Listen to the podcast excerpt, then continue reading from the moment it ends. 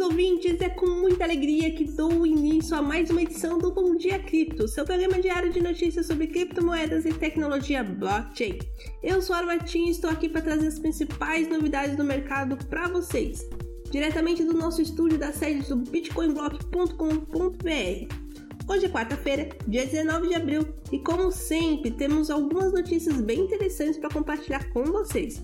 Mas antes de começar, gostaria de lembrar que em nosso site, o bitcoinblock.com.br, está disponível gratuitamente o plano Sardinha, que oferece diversas vantagens para quem se cadastrar. Aproveite essa oportunidade para ficar ainda mais por dentro do mundo das criptomoedas. Uma notícia importante é que impostos de exchanges não estabelecidas no Brasil podem chegar a 500 milhões de reais em 2023, aponta estudo da LSA Consultoria a falta de isonomia deixa as exchanges nacionais em desvantagens nas concorrências no mercado, o que pode prejudicar a arrecadação de impostos para o país.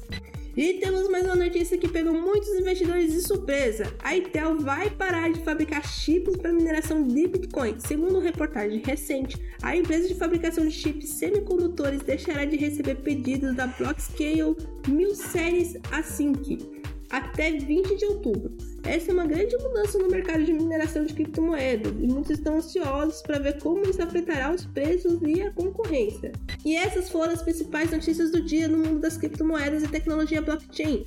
Foi um prazer compartilhar com vocês essas informações aqui no Bom Dia Cripto, transmitida pelo canal bitcoinblock.com.br. E não se esqueça de conferir todos os nossos links na descrição do podcast e de ficar ligado às nossas próximas edições para ficar por dentro de tudo que está acontecendo no mercado. Até a próxima!